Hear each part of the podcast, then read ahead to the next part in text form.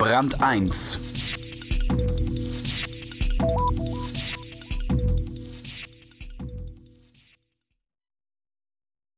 Früher galt es als unternehmerische Meisterleistung, möglichst die gesamte Wertschöpfung unter einem Dach zu vereinen. Das hat sich geändert. Die Meister von heute zeichnen sich eher dadurch aus, dass sie Netzwerke bilden und sie klug organisieren. Thomas Ramge über die erfolgreichen Davids, die keine Angst vor Goliath haben. Klein, aber fein. Lange galten die Goliaths als Vorbilder des Wirtschaftens. Inzwischen sind ihnen viele Davids ebenbürtig, wenn sie sich klug organisieren. Klein wird groß. Das Organigramm der Online-Partnerbörse Plenty of Fish Media Incorporated in Vancouver liest sich so.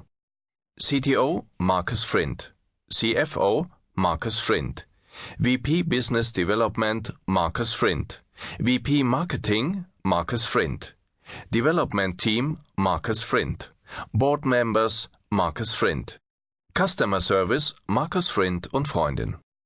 Das nennt man dann wohl eine flache Hierarchie. Marcus Frind ist Anfang 30, Internetprogrammierer aus Kanada. Auf seiner Website schreibt er, ich habe jede Zeile Softwarecode selbst geschrieben. Da schwingt Stolz mit. Und in der Tat, alle Basisfunktionen laufen fehlerfrei. Dafür wirken Layout und Nutzerführung ein wenig unprofessionell, was der Popularität keineswegs schadet.